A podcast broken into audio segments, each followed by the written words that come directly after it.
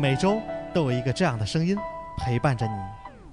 金口玉言 FM，用天津的味道讲述我们身边的故事。这个声音又会记录许多人的精彩人生。每一个电台都如同那夜空中的一颗星，我们愿做划过你心中的那一颗。金口玉言 FM，声音记录生活，艺术诠释人生。Twinkle Radio，一颗闪亮的小星星。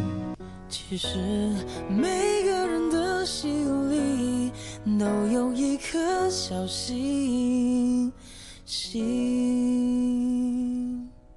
Hands in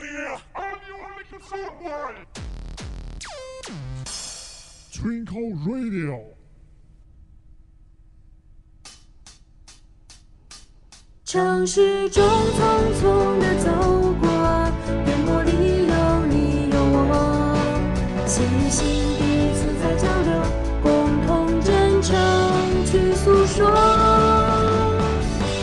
耳畔的声音是我用心的承诺，与你不分享，尽在吞口锐流。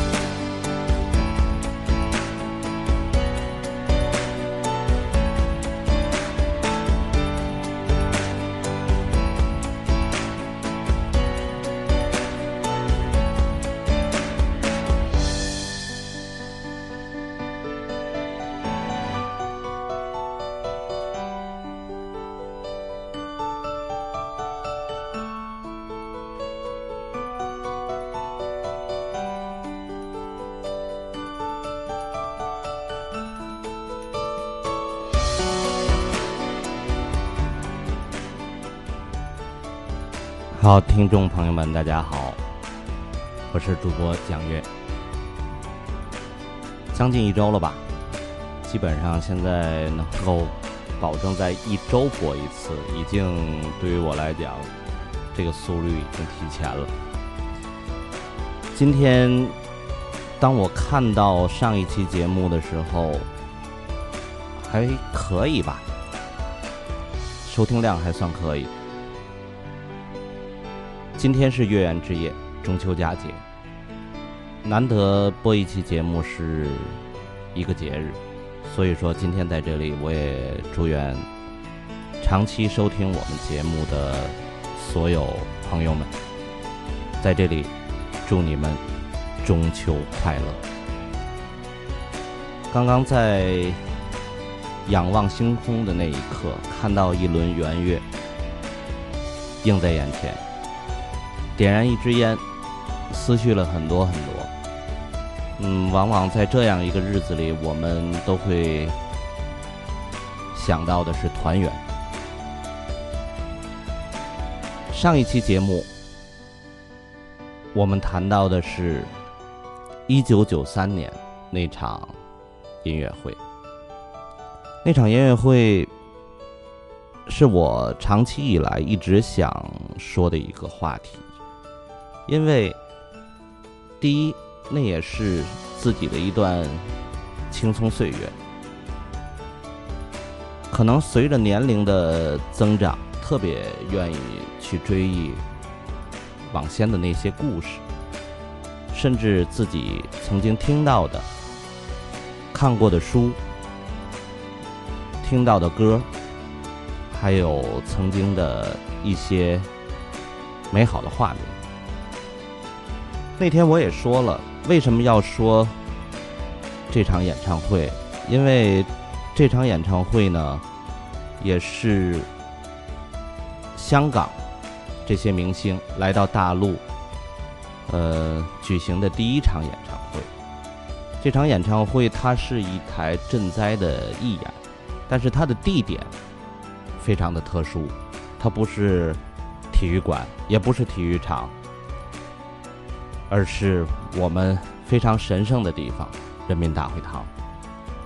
在那台晚会当中，我也提到了，我们看到了很多我们期待已久的画面，非常欣赏那些香港的艺人们能够来到大陆去表演，因为在那个年代，我们特别爱看他们的演出。我们那阵儿基本上都是从录像带当中去捕捉他们的瞬间，因为在那个年代，我有个同学，他的亲戚是在香港，会给他邮寄。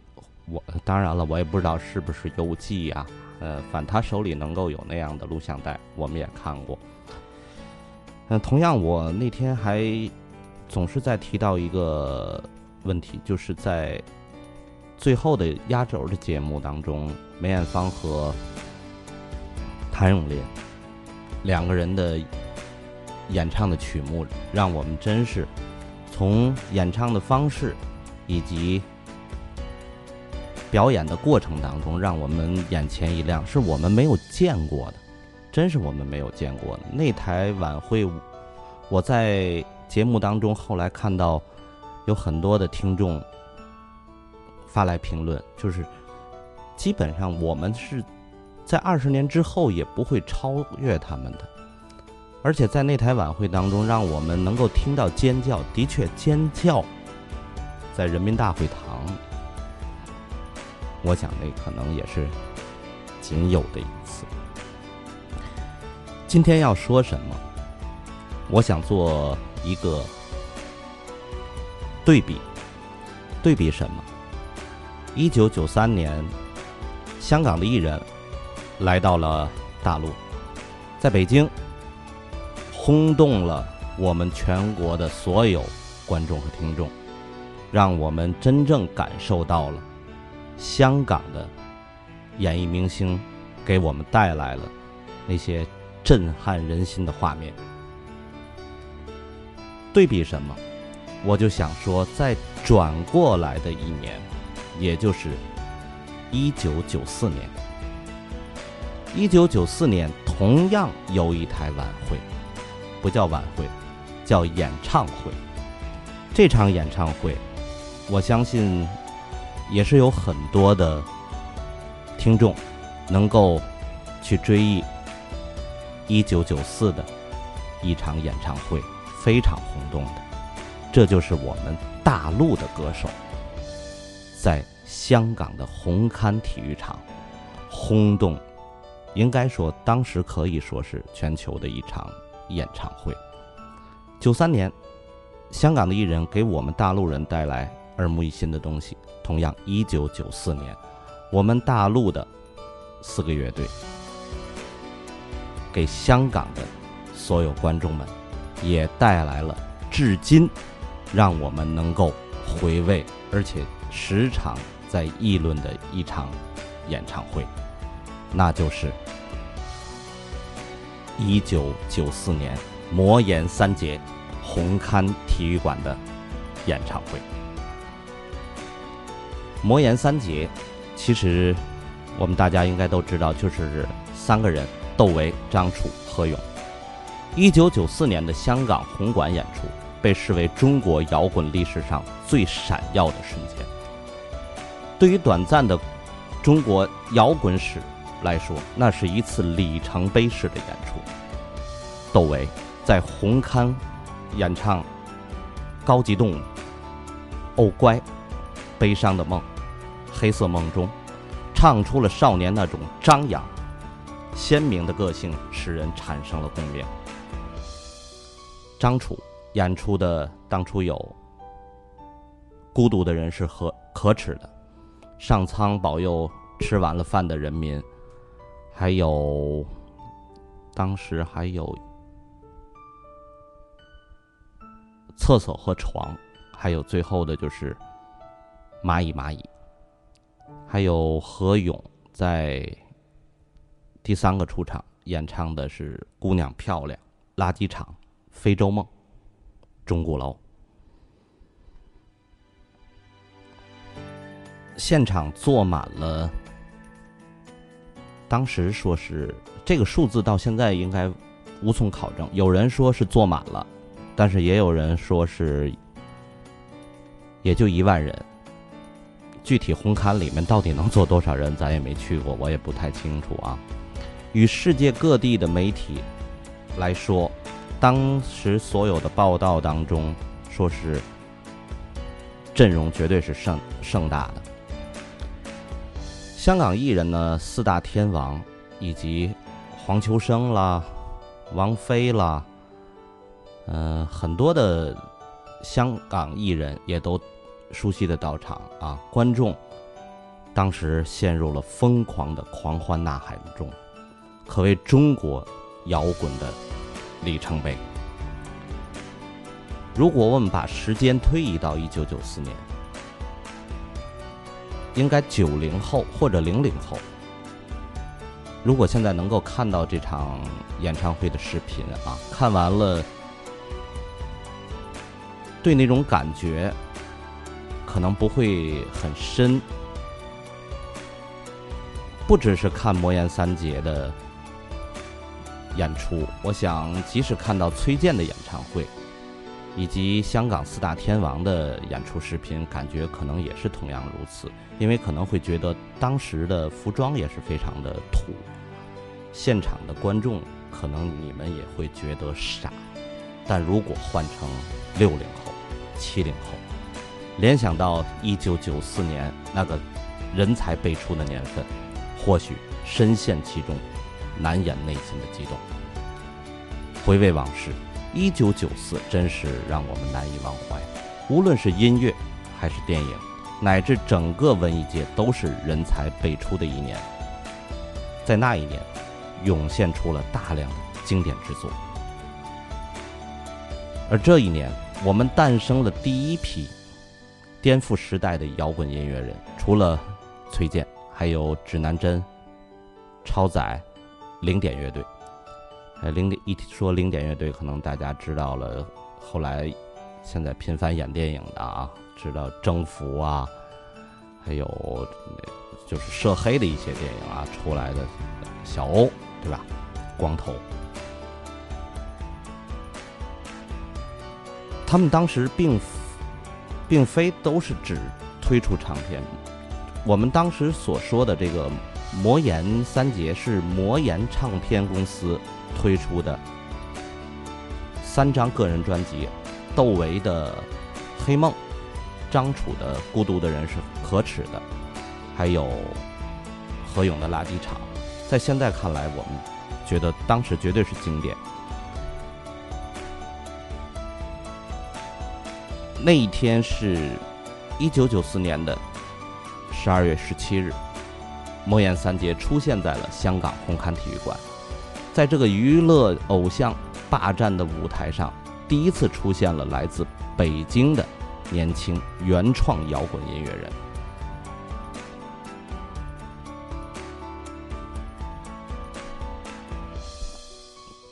当年内地和香港的娱乐圈交流其实并不多，尤其是香香港对内地娱乐圈也并不熟悉，或者是看不起。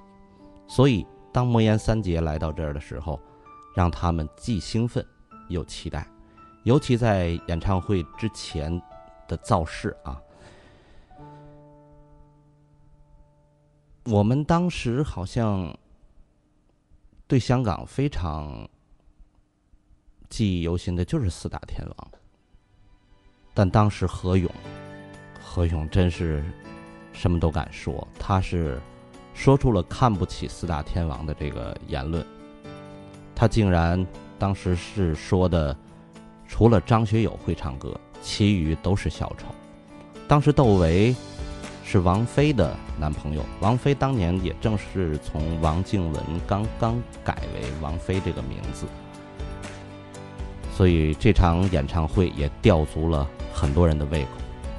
演出刚开始，观众大开眼界，因为这场演会演唱会啊和这个。香港观众常见的那种如梦如幻、陶醉其中的那种演唱会是完全不一样的。整场演会演唱会呢是长达三个半小时，观众一直是呈现巅峰的状态，应该就是疯了。当时的媒体报道，没有一场演唱会能够如此的疯狂。从此，魔岩三杰也迅速成为当时年轻人的偶像，而这场演出也成为摇滚史上标志性的一个事件。虽然将近三十年过去了，他给观众带来的那种震撼也依然存在。但魔岩三杰出道，也既是他们的巅峰。或许起点之高，再难超越；或许当年口无遮拦，祸从口出，得罪了四大天王及歌迷。魔岩三杰后来的发展并不顺，新鲜感一过，便走下了落寞。后来，别人都这样说：何勇疯了，张楚死了。窦唯与王菲分手之后也成仙儿了。当年的巅峰演出，如今看来啊，也更像一场闹剧。以至于现在回头去看看当年演出的这些视频，看着画面不华丽、长相不英俊的何勇穿着那件海魂衫，面向全场观众大喊：“香港的姑娘，你们漂亮！”感觉有一些滑稽，莫名其妙。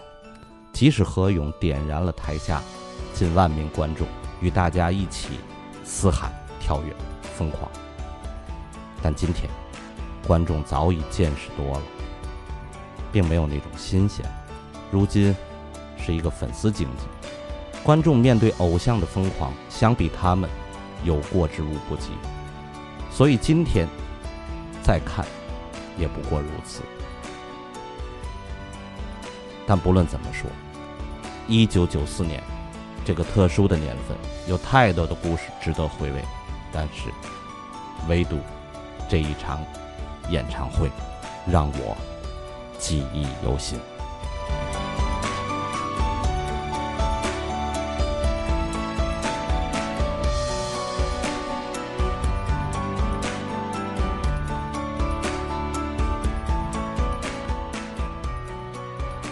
好，此时此刻，我想跟上次一样，我手里也准备着这场演唱会的视频，我找到了，而且非常清晰。我就想在今天这里先跟大家综述本场演唱会，我带着大家共同去追忆那段时光。六零后、七零后应该有我们的感受。八零后似乎应该只有一点点。现在的年轻人，我们共同去走入这场演唱会。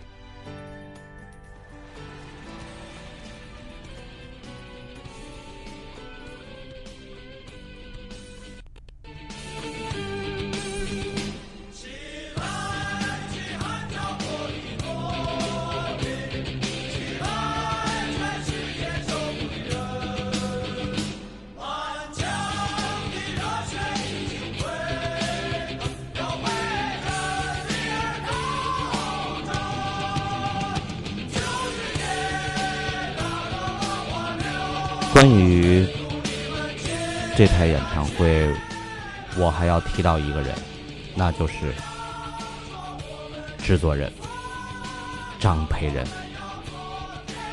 我们其实要感谢张培仁。张培仁在九十年代初，他来到了大陆，他到了北京，他当时就想发掘大陆这边的音乐文化。同样，他也是非常喜欢摇滚乐。当时有人把张楚的一首歌交到了他的手中，叫《姐姐》。这首曲目可能很多人都听过，在前一阶段吧。去年，去年有一部电影，好像叫《我的姐姐》，呃，里面张子枫主演的啊。我当时看了这部电影。呃，里面的主题曲就是《姐姐》。当时张培仁拿着这首曲子的小样的时候，他就听完了之后是泪流满面，他就要见到张楚这个人。我当初的他见到张楚这个人之后，他就把张楚第一个就邀请到了他当时要创办的这个魔岩文化、魔岩唱片。同时还有一个人，就是可能大家比较陌生一点啊，这个不太专注摇滚乐的，可能不太清楚这个人叫贾敏树。两个人共同的去挖掘，然后相继又找到了窦唯、何勇，承办了这场演唱会。当时有很多人可能存在着。一些歧义，就是两个人有商业目的，但不管怎样，我们今天回过头来，不去考虑他人的当时的那些想法，我们只是想对他们表达感谢，是他们把美好的回忆留存给了我们。这就是《姐姐》这首歌。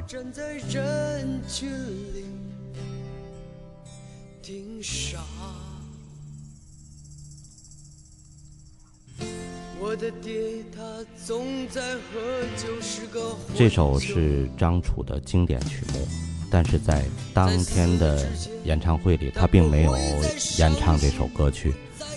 我同样今天还要说，这台演唱会之后的一九九五年，应该我记得是一个炎热的夏日。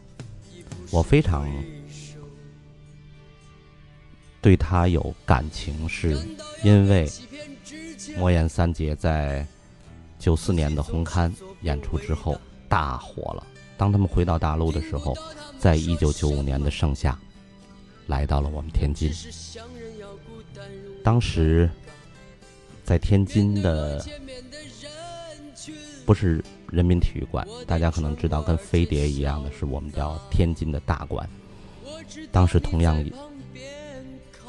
原班人马，把当时在红磡的所有场面都呈现在我们的面前。当天张楚应该是唱了这首《姐姐》，在红磡体育馆。那场演出当中，其实还有一个第四个乐队，他只是作为应邀的嘉宾。一会儿我们在收看的过程当收听的过程当中，应该能够知道是谁，那就是唐朝乐队。但是在天津的这场演唱会，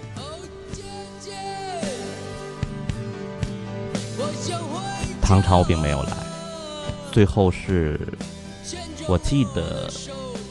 是在给我们天津的一个歌手做广告，他是第四个出场，我记得特别特别清楚，就是当这个人出场的时候，唱了没有三句到四句的时候，就陆续的观众在退场，因为大家当时都是被奔着这三个人去的，所以第四个人第一也没有名，第二大家可能也都觉得唱的也。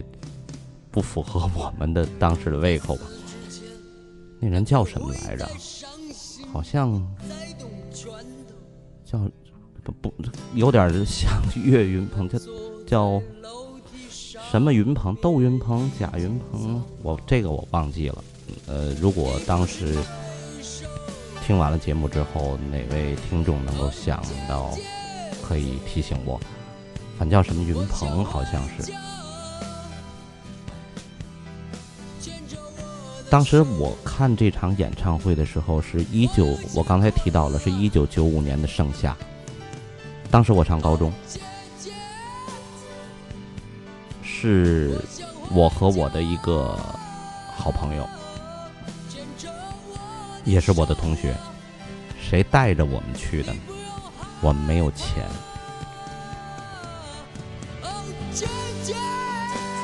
因为我们两个人还是学生，那阵一提去现场看演唱会，真的，我现在想起来的时候，我感激一个人，就是带我们去的一个老师。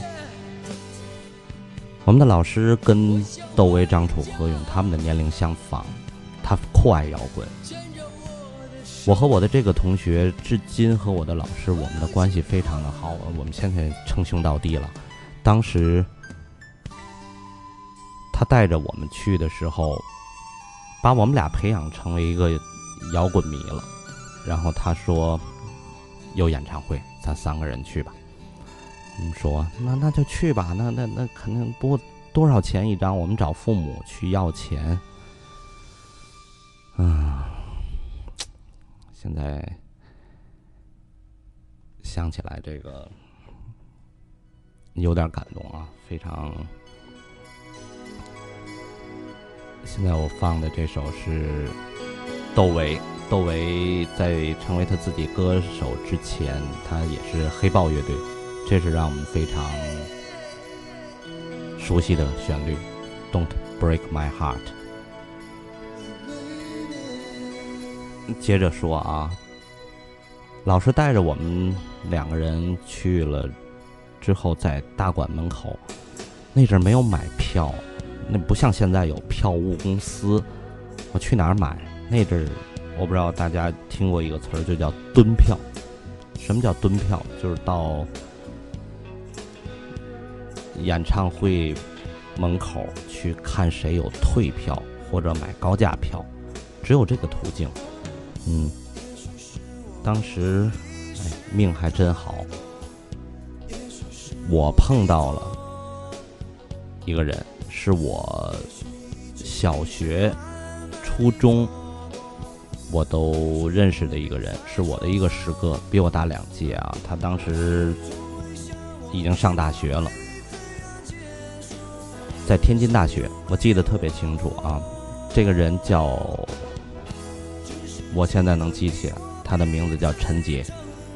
嗯，虽然比我大，这个师哥，我原来跟他在一个球队，我们是足球队的。他他踢得特别好，嗯，学习也特别好，嗯，最后考上了天津大学。当我看到他的时候，我就直接喊他，他他印象当中，因为我比他小很多，那但是他能记忆当中想到了这个啊。他说：“哎呦，你你你。”干什么来？我说我看演唱会啊！我说现在没有票啊。他说我就是卖票，我当时都傻了。我说你大学生卖票？后来带我们去的老师告诉我了，他说你就找大学生，因为在天津当时有很多大学的大学生就在门口去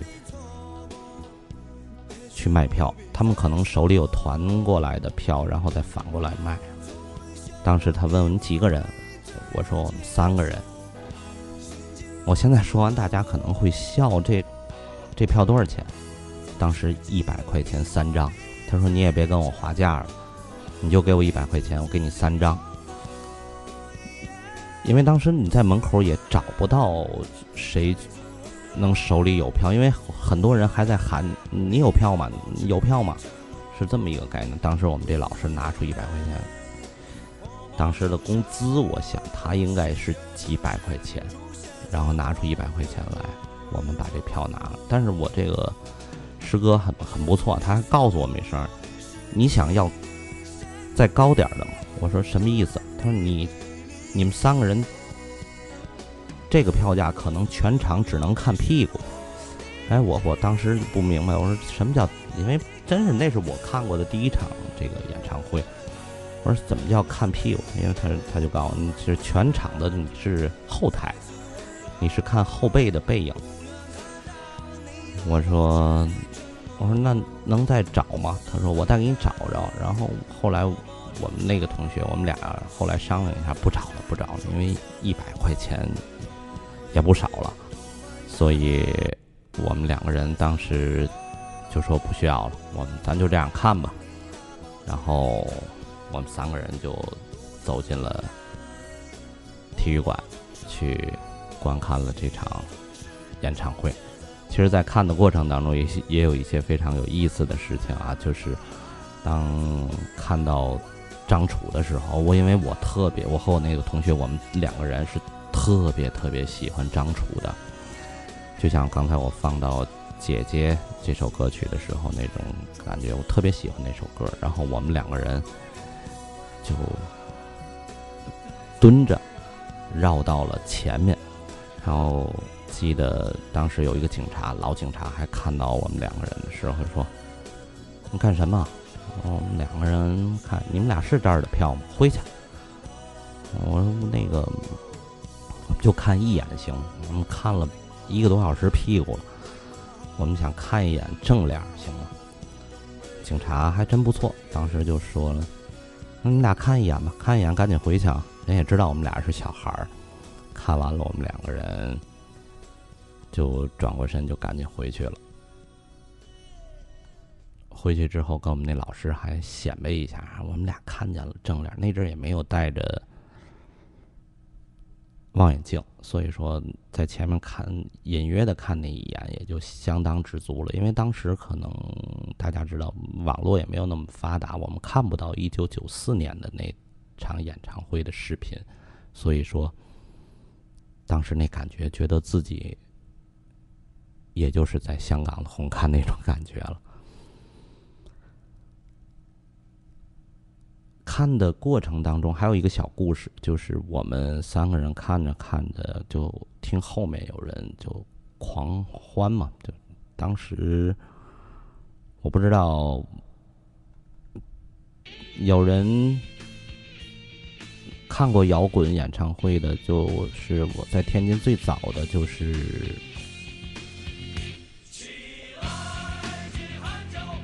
崔健，崔健来过天津啊！当时是在民园体育体育呃，那人民体育馆。嗯，当时很多公安就是在维持秩序的时候，我们可能不知道有有一个场景，就是大家在脚跺地，咚咚咚在那儿跺地，这是很危险的。你真是看台真是塌了怎么办？所以说。当天在天津的那台魔岩三杰的演唱会时候，大家还依然跺地，警察也是维持，但是没有办法，这种演唱会和普通的演唱会是不一样的。呃，甚至在香港的这台红磡演唱会的时候啊，大家知道一个人叫黄秋生，据传都在传啊，应该。是有那么回事就是都撕把自己的衣服都撕破了，黑色的皮夹克都撕破了，去看这场演唱会。行，不多说，我们继续回过头来，去把这台演唱会综述一下。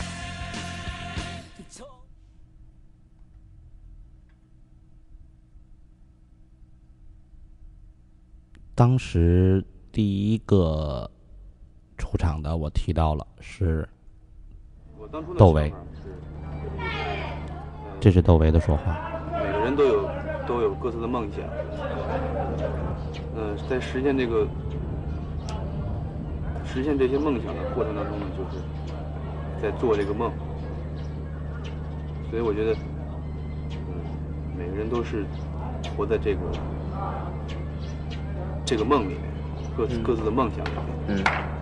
为了为了这个梦想去去做事，嗯，我自己也我自己也是一样，也是在在这么一场梦当中。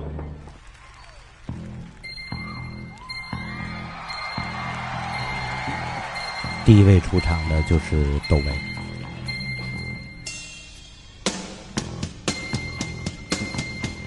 当时穿着一身黑色的衣服。看起来非常的精神。第一首歌曲叫《高级动物》，作词作曲演唱都是窦唯。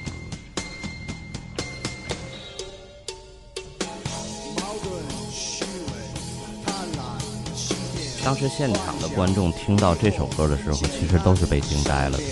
原来歌词儿还可以这样写，听见两个字儿，就是一个词儿，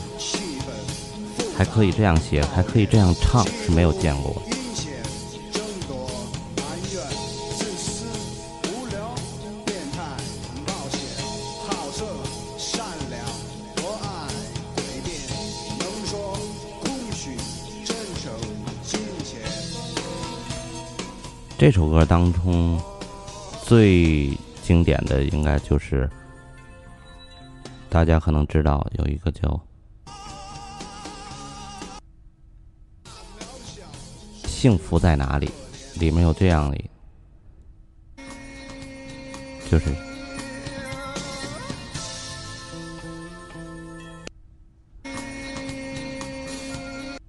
幸福在哪里？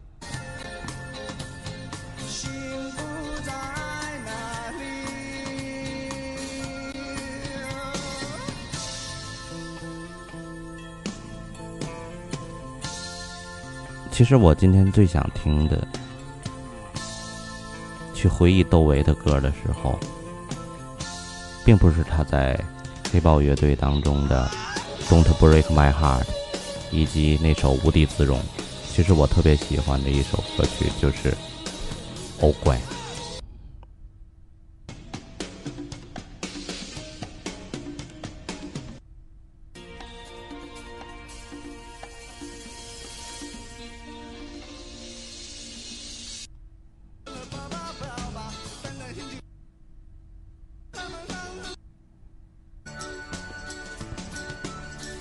就是这首乐曲，它的前奏也非常好听。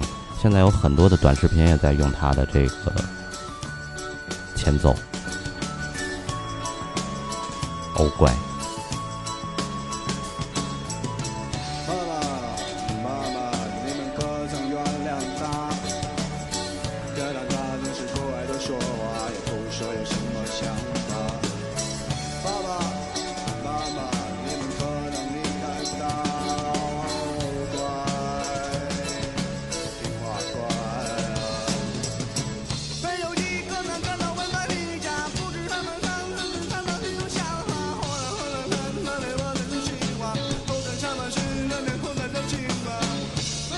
大家听出来了，我为什么要把这首歌着重的给大家讲一下？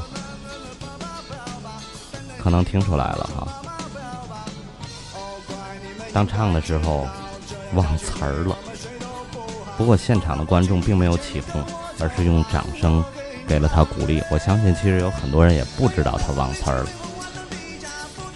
但是刚才的那段过程当中，四五句吧，的确是忘词了。后来在采访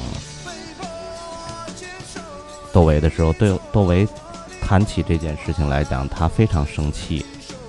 他觉得当时张培仁以及很多的当时的制片人啊等等一系列的人，他们觉他现在能够反思回过了头来，他说那就是一场商演，他们是为了钱。但是可能很多人都知道，窦唯是非常细心的一个人，也是追求完美的一个人。窦唯在采访的过程当中，当时也提到了说，其实你我们现在看到的这是演唱会的现场，其实这个现场跟我们平常看的那种演唱会，就是以观众的视角是不一样的。它是有全方位的摄影师，是把它做成了一场类似电影式的演唱会。所以说，窦唯当初就提到了，你可以把我忘词儿的那一段儿，可以弥补一下。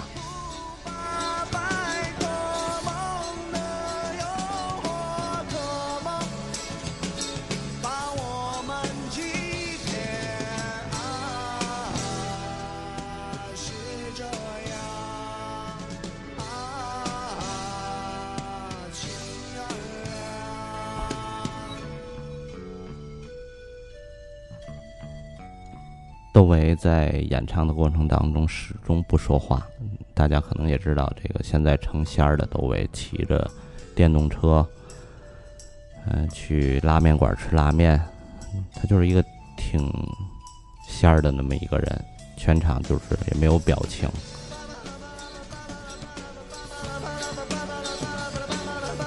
一身黑色的西装，然后手里拿着一个我不太懂这叫什么，就是一个打击乐吧，自己给自己打着节拍，然后其余的所有乐队上的人穿着也都是非常简单的。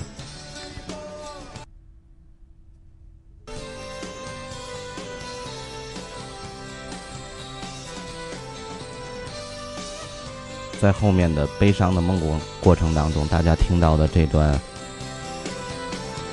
键盘是窦唯自己在弹。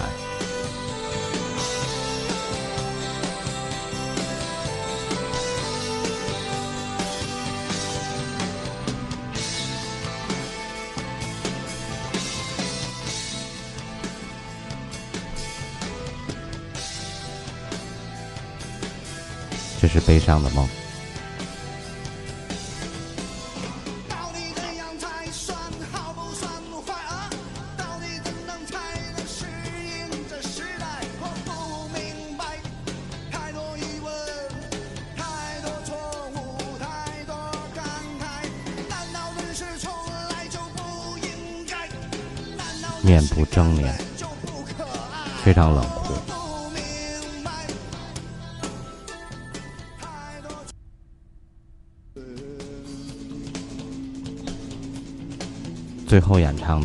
歌曲《黑色梦中》，在窦唯的演唱当中，我想也介绍一下他的乐队：吉他周凤岭，贝斯胡小海，键盘白方林，打击乐刘孝松，鼓王澜。我不知道大家对这些名字当中，应该只有一个人，可能你们应该熟悉，那就是刘晓松。刘晓松在当时是这个打击乐当中非常著名的一个乐手，啊，他现在仍然活跃在各大舞台当中。我们可能知道像超级女声啊，呃，什么快乐男声啊，还有我是歌手啊，呃，还有等等，就现在一系列的音乐节目，刘晓松都是幕后的打击乐，我们天津话叫瓢把子啊。尤其是我是歌手，那非常好的一个节目，那都是唱歌非常功底好的人。当时指定的这个打击乐手就是刘晓松。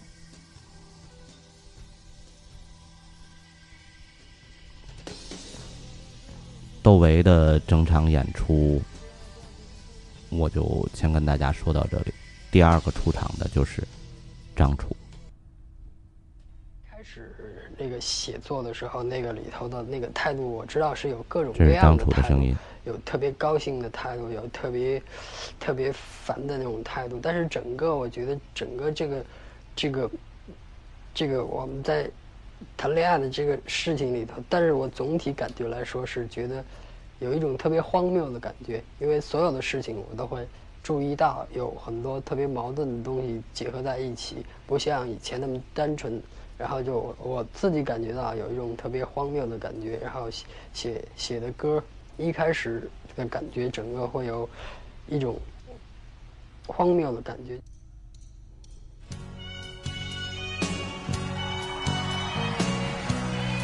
大家听到，他们每一个人出场的时候都是掌声雷鸣，小提琴的旋律呈现在我们耳畔的时候，我们都听到了这首《孤独的人是可耻的》。是一个恋爱的季节，空气里都是情侣的味道。张楚在那个时候，也就是个二十出头的吧，二十出头的一个小伙子。当天穿着一件普通的衬衫，就有点绿和白之间的，看着很旧很旧的一件衬衣，外加一条牛仔裤，始终是坐在那里，坐在一个吧椅上。呃，有有人可能我说八椅，在当时可能就是高脚凳，就高脚凳子上面一直在唱。我特别爱听这段小提琴的旋律。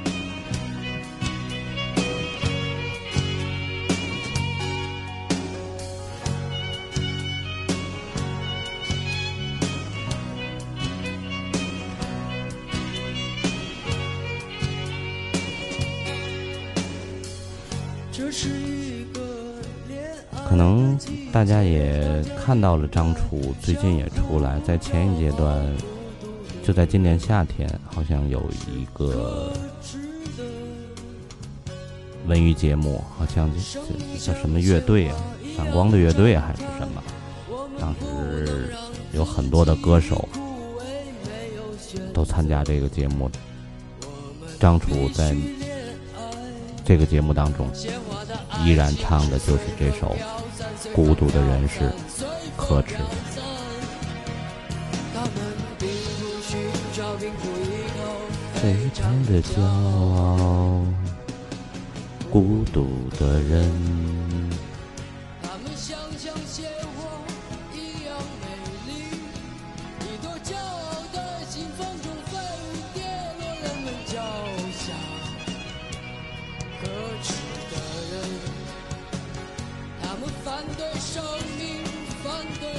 紧接着，张楚的第二首歌就是上苍保佑吃完了饭的人民。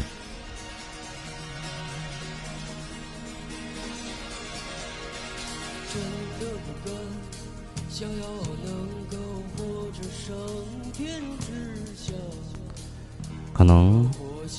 张楚在我们的记忆当中，应该是个类似诗人的感觉。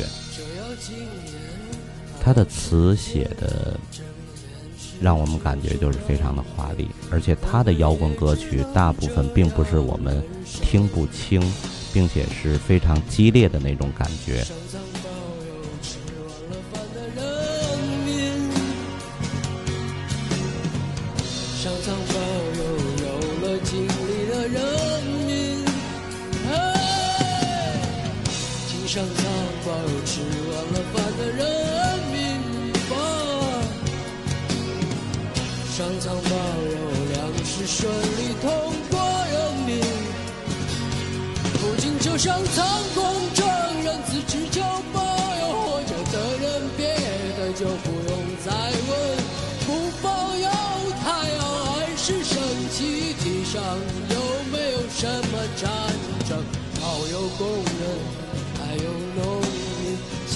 小资产阶级，妇女和民警，升官的升官，离婚的离婚，无所事事的人。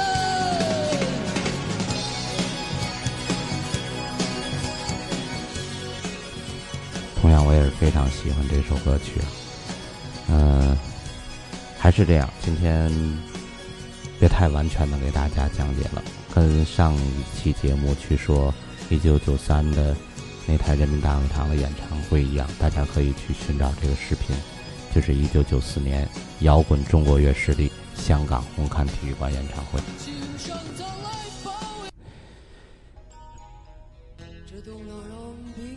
紧接着第三首歌为大家演唱的是《厕所和床》，这首歌可能并没有什么太多的记忆力吧，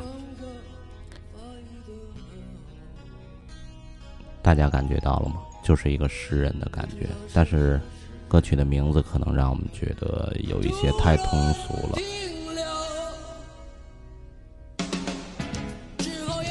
我还是要介绍一下第四首，就是旋律非常快一点的一首歌曲，也是我非常喜欢的，就是《蚂蚁蚂蚁》。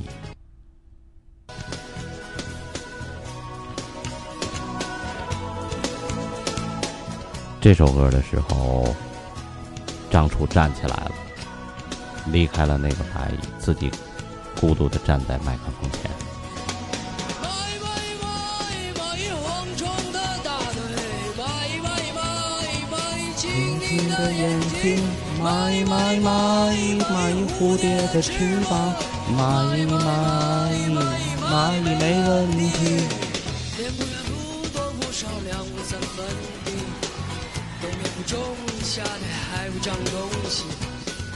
底下的观众好像似乎在这个时段已经感受到那种他们词的魅力，或者是能够听懂一点了。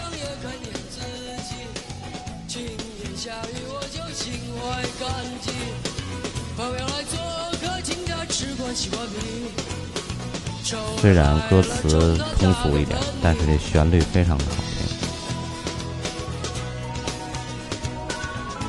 节奏感也是非常的好的。张楚也是一个非常追求完美的人，在他唱《孤独的人是可耻》的时候啊，当时他感觉可能是琴弦的发声不对，在现场这个看不到，也是后来从各大文章当中去寻找到，他当时又重唱了一遍。张楚写出的歌词啊，都是带有浓厚的现代诗歌的味道。并用歌词体现出了这个文学的那种形式，表达自己的思索和体验。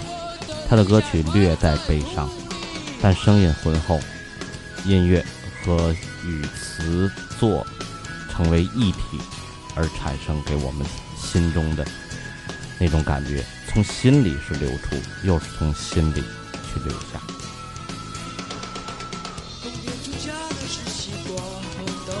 张楚的歌声很快的和现场的观众产生了共鸣，大家被他的歌声深深的被吸引，仿佛唱的每一首歌里都有一个自己。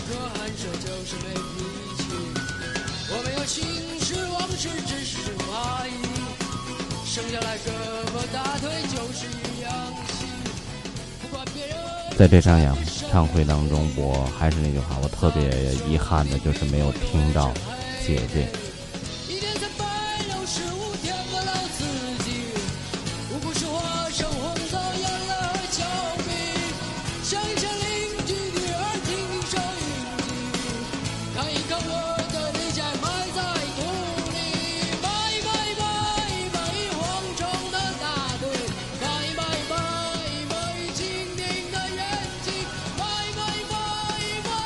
在这首歌即将收尾的时候，张楚的语言表达让我们也特别高兴，就是他介绍了乐队的所有成员。在介绍的过程当中，他的演唱结束了。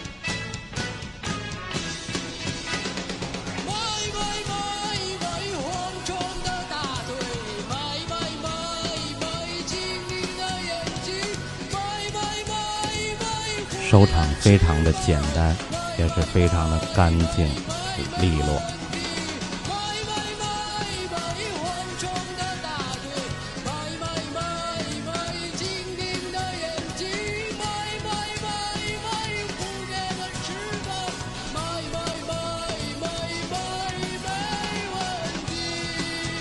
大家听到这鼓点，刘晓松打的非常非常之棒。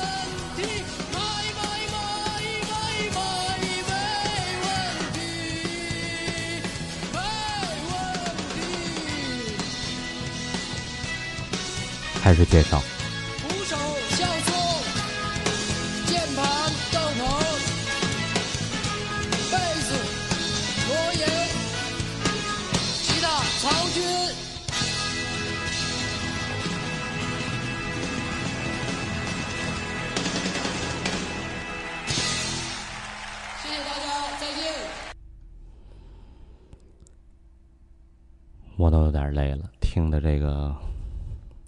血沸腾的。呃，时间往前赶，最后魔岩三杰第三个出场的，也是最激烈的一个人，整场的气氛也是能够推到一个高潮的一个人，那就是何勇。香港人也都在等待着这个口出狂言的人。有很多四大天王的粉丝也是在这场演唱会之前，有很多人在海报上啊或者拉横幅，就要等待着这样的一个时刻。香港的很多警察当时也是非常害怕何勇出来的那一个瞬间，但是何勇出来的那个瞬间，让我们震撼了。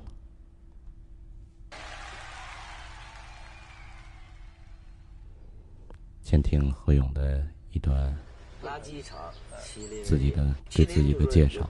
他说自己是麒麟，它可以改变他，因为他是不是特别具体，就是呃活着的东西，像龙似的这种东西，而我他尤其他的小名叫做四不像，四不像呢，我的音乐风格呢也是这种四不像。做完音乐以后，就是乐想有乐队，嗯，有好的乐队，然后就是演出，嗯，彻底的把这些垃垃圾、垃圾场给清除掉，轻装前进。我自己是最大的垃圾。当人们还没有从张楚的失忆中醒过来的时候，何勇穿着水手服登场，前面系着个红领巾。他的第一首歌曲就叫《姑娘漂亮》。他一上台就把台下观众点燃了。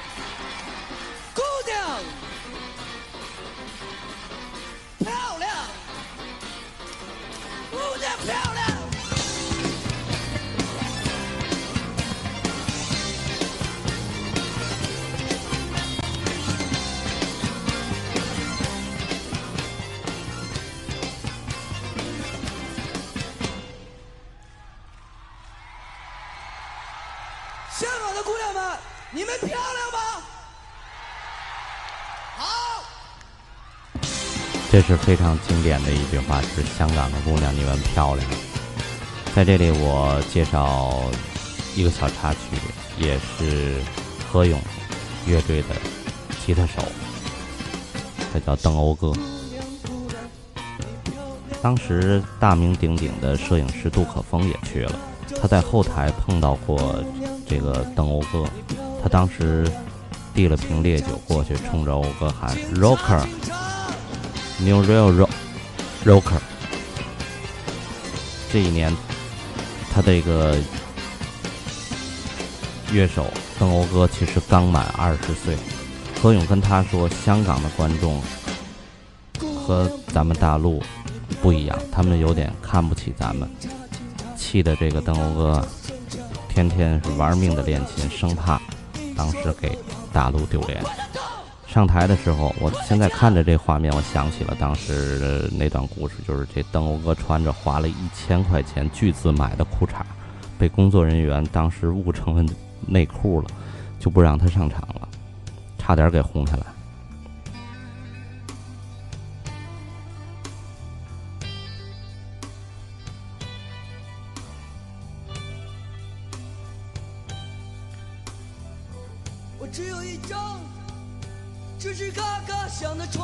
这首《姑娘漂亮》，让台下的观众当时都是热血沸腾。从这一刻起，大家基本都不坐在那里看演唱会了，而都是站起来，随着动感的音乐一起摇摆、嘶吼。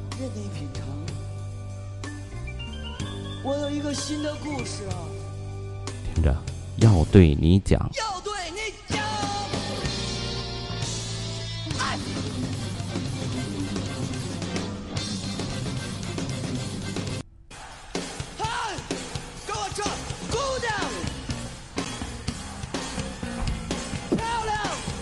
何勇非常有在现场带动大家的那种本领。啊，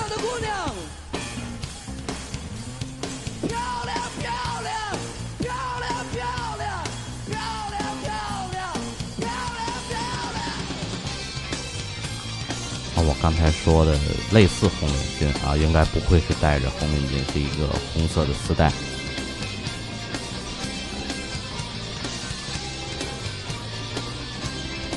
首歌可能听着我们这感感觉会心有点乱了。然后随着第二首，他唱的是《垃圾场》。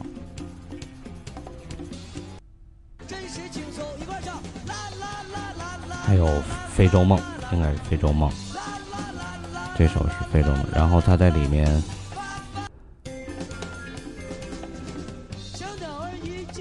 他，里面也有一个非常经典的，他在当时也致敬了四大天王。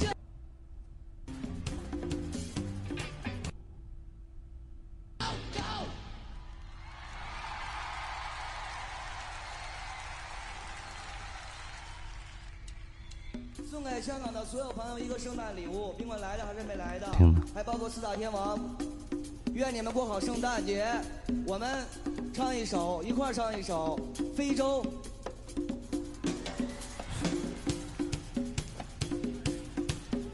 当时说非洲，我们有很多人把这首歌叫做《非洲梦》。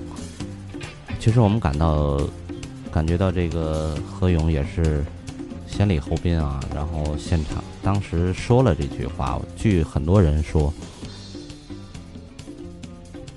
当时三个人是抽签儿，如果是谁抽到了，谁就去说一番对香港的艺人的一种对抗性的这种语言。当时据传是何勇收到抽到了，所以何勇当时就提出了四大天王，除了张学友，其余都不会唱歌。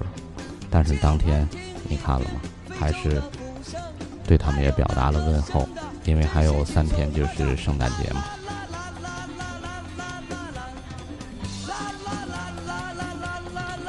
带动现场的气氛非常好。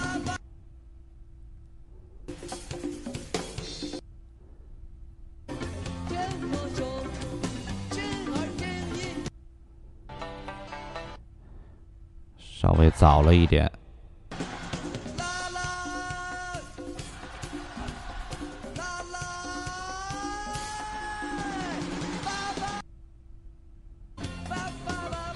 这首歌结束之后，是本场演唱会三个人作为结尾的一首歌曲，就是何勇的，大家都知道了，应该就是那首《钟鼓楼》。啊，最后这点我们再听完。高嗨的音乐一下就把台下人的这团火给点燃了，所有的歌迷都进入疯狂的状态，甚至有人说把椅子都给砸了啊，衣服也给撕了。我提到刚才就是把衣服撕的那个黄秋生，可能就是在此时的这种环境下，何勇唱完了这个《非洲梦》的时候啊，全场当时都静下来了。特别特别的静，就等待着最后这首歌。大家听到了三弦的声音，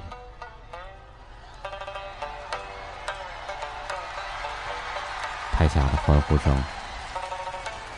响彻整个体育馆，因为这个曲风已经完全变了。三弦儿演奏，何玉生，我的父亲。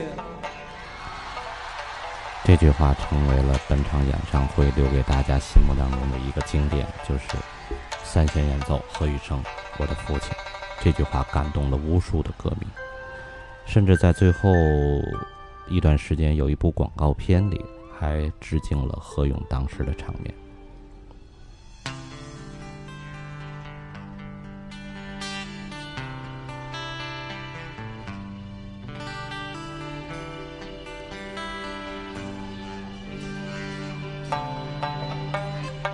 弹的非常非常的好，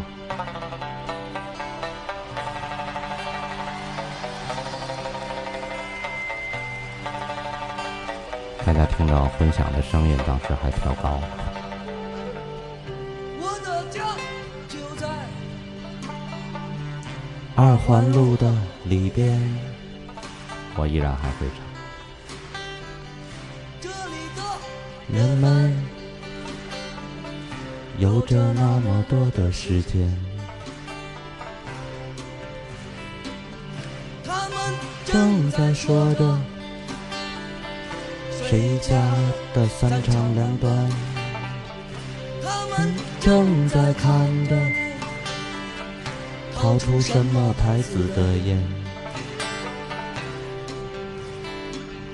小饭馆里面辛勤的是外地的老乡们，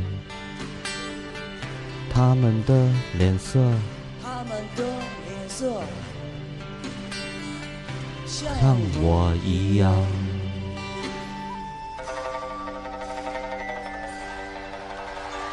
然后双手作揖，向台下的所有观众们深深的鞠上一躬，然后左手抱拳，向大家拱手，在那儿表示感谢。看着夕阳不见，银锭桥再也望不清，望不清那西山。倒影中的月亮，在和路灯谈判，水中的野荷花，它的叶子已残。说着明儿早晨，是谁生火做饭？说着明儿早晨，是吃油条饼干。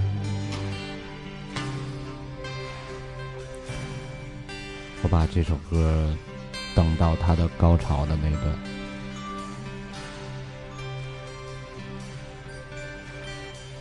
今天的钟鼓楼跟以前的不一样。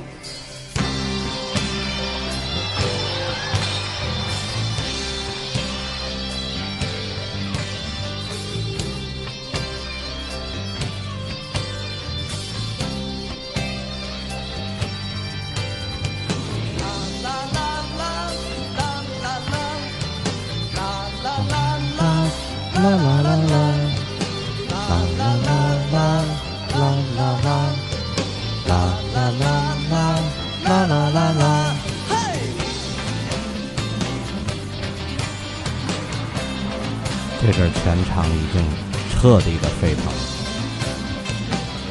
连何勇的父亲何雨生把三线都已经弹到了成为吉他的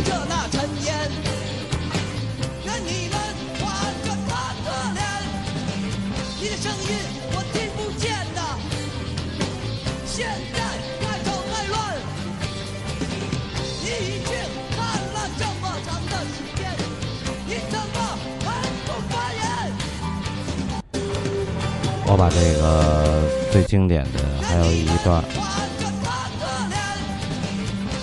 刚唱完这一段的时候，大家一会儿去听，有一个声音，笛子的声音，就像香港的姑娘，你们漂亮了那句经典的话一样，在当时他还也有一句话。让我们记忆犹新，那就是笛子窦唯，窦唯，大家听，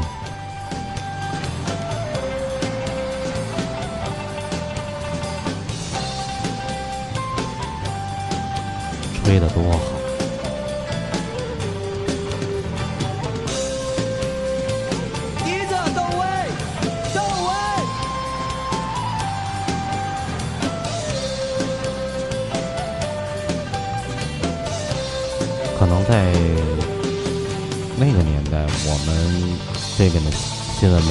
是稍微闭塞一点。我们那阵儿可能我反我吧，还还真不知道王菲这个人，但是我对窦唯已经非常清楚了。吃了吗？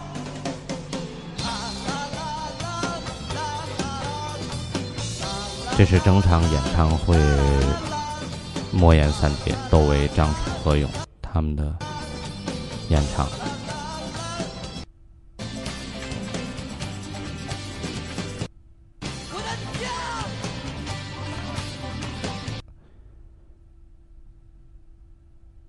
三个人演出之后，最后的一个就是嘉宾乐队唐朝。唐朝不算魔岩三杰，但是唐朝当天也是给香港的观众带来非常震撼心灵的几首歌曲。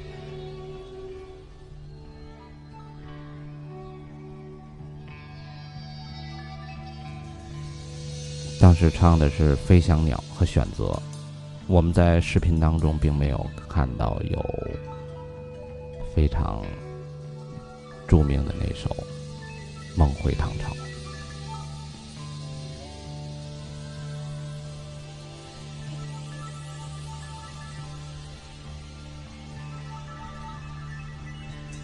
乡的朋友们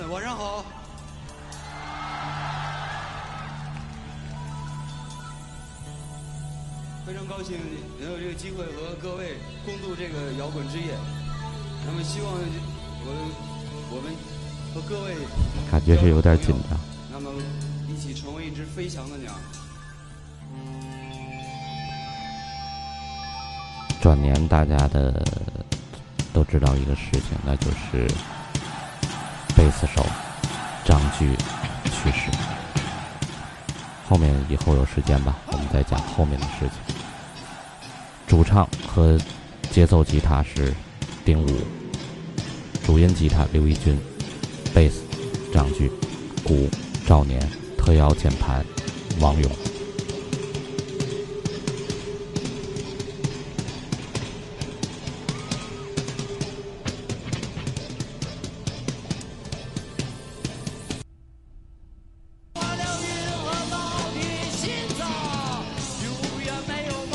今天主要给大家讲的就是魔岩三杰，所以说对后面唐朝乐队，我就简单的说一下。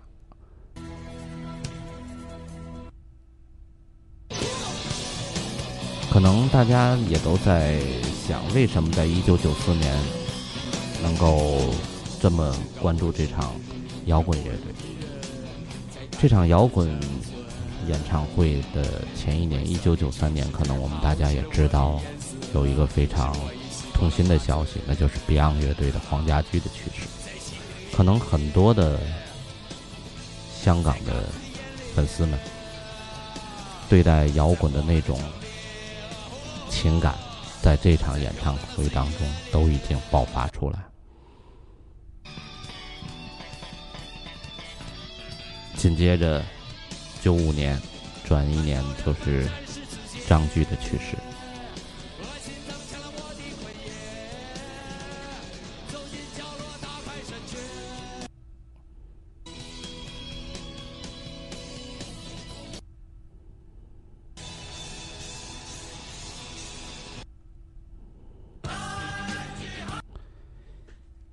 今天，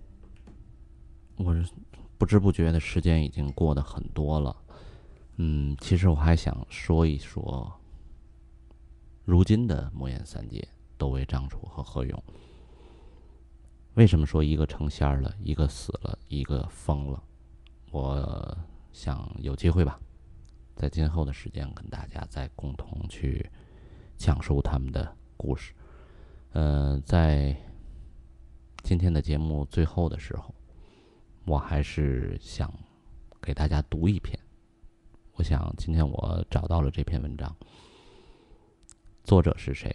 就是我刚才一直提到的本场演唱会的发起人和制作人张培仁。台湾的张培仁后来在大陆有很多的媒体采访过他，也。对他的当时一些想法和这场演唱会之后发生的一些事情，让他去谈一谈。当然了，后来莫言三杰也退出了，后面的故事还有很多很多。所以说，有机会我跟大家再去谈。今天最后的时候，我把张培仁对一九九四红磡演唱会的。真实的感受，在这里给大家表述一下。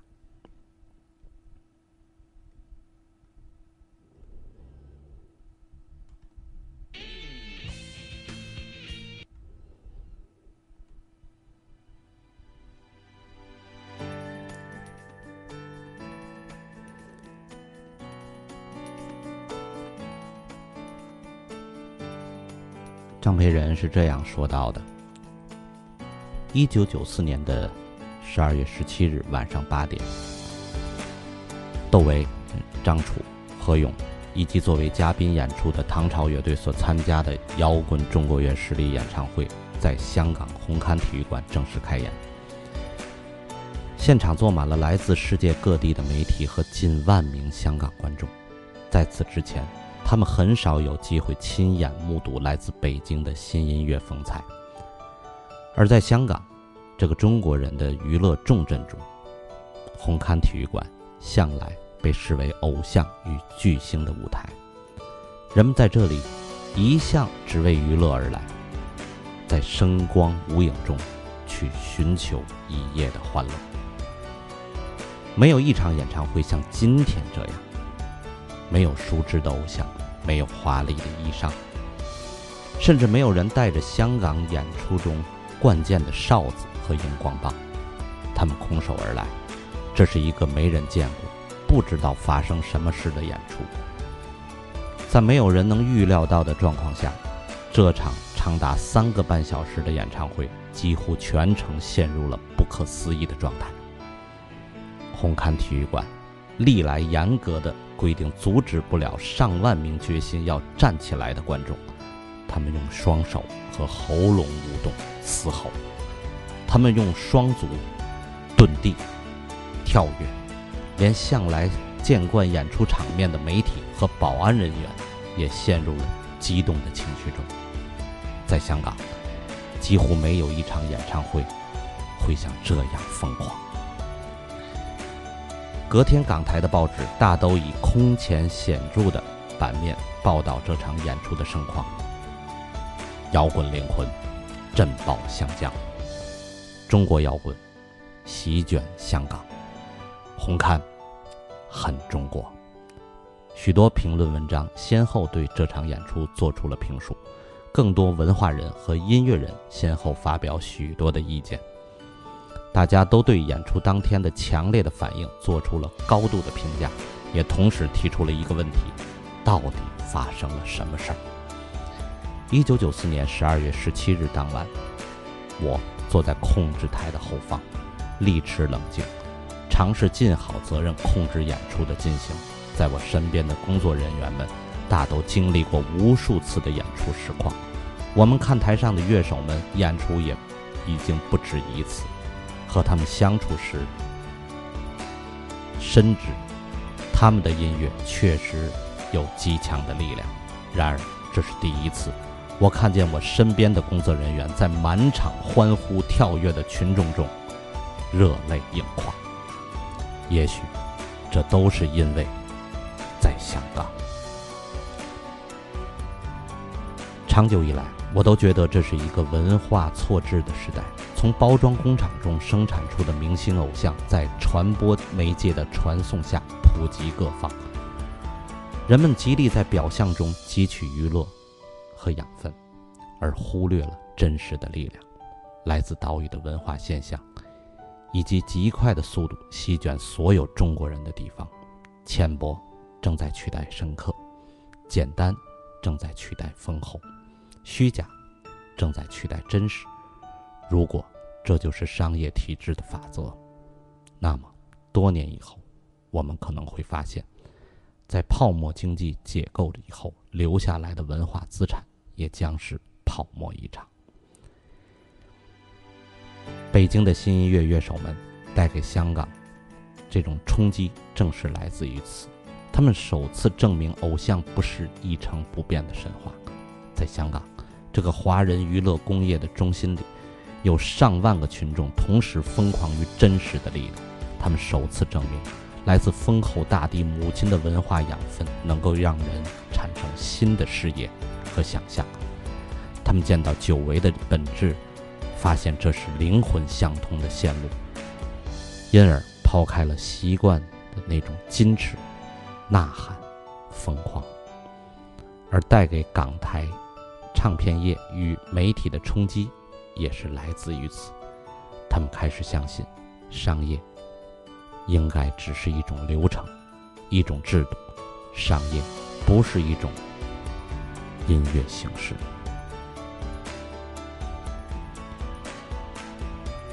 这次演出首次结合来自中港台各方的工作人员，他们都对中国人的文化有一种强烈的使命和想象。他们大都相信，中国人将会有更繁盛的文化景观。那也不是来自于虚构的娱乐环境，而。应该是来自于更真实广阔的创造力的。他们的这场演出中，都看见了这样的希望。而对于长久和北京音乐乐手共事的工作人员，如我，并不能维持太久的兴奋，至少，兴奋是不够的。我们看见过去十年来，他们每个人在音乐中如何投注全部的生命。我看见他们每一个音符都是生命的延伸。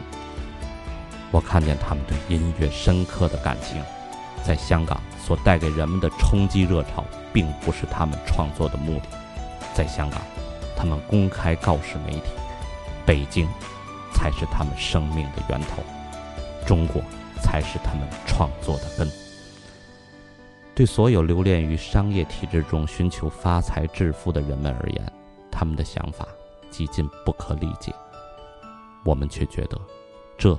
才是中国新音乐的本质。站在这个基础上，我们有更多的未来要去面对，有更遥远的任务在等待。香港演出的成功，只是一个开始。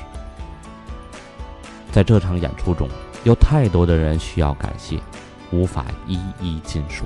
我只能对主办单位香港商业二台表达特殊的敬意。他们在香港的商业体制中。已经尽力地维持了一条极难走的路，我们很高兴没有让他们失望，而同时，我也对香港许多浅陋无知的媒体表达我的愤怒。他们从来没有真正擦亮眼睛看清这个世界的真相，而永远在捕捉一些矛盾和差距，是他们制造了这个世界的虚假和简陋。我很高兴看见何勇的坦率之言，他承认娱乐工业的价值，却否定这个世界只能有娱乐。他戳穿了这个社会的假面，对香港部分惯于逢迎弄人的媒体而言，是一记当头棒喝，不能不记之。张培仁，一九九四年十二月二十日。好，大家，今天的节目就到这里，感谢你们的收听。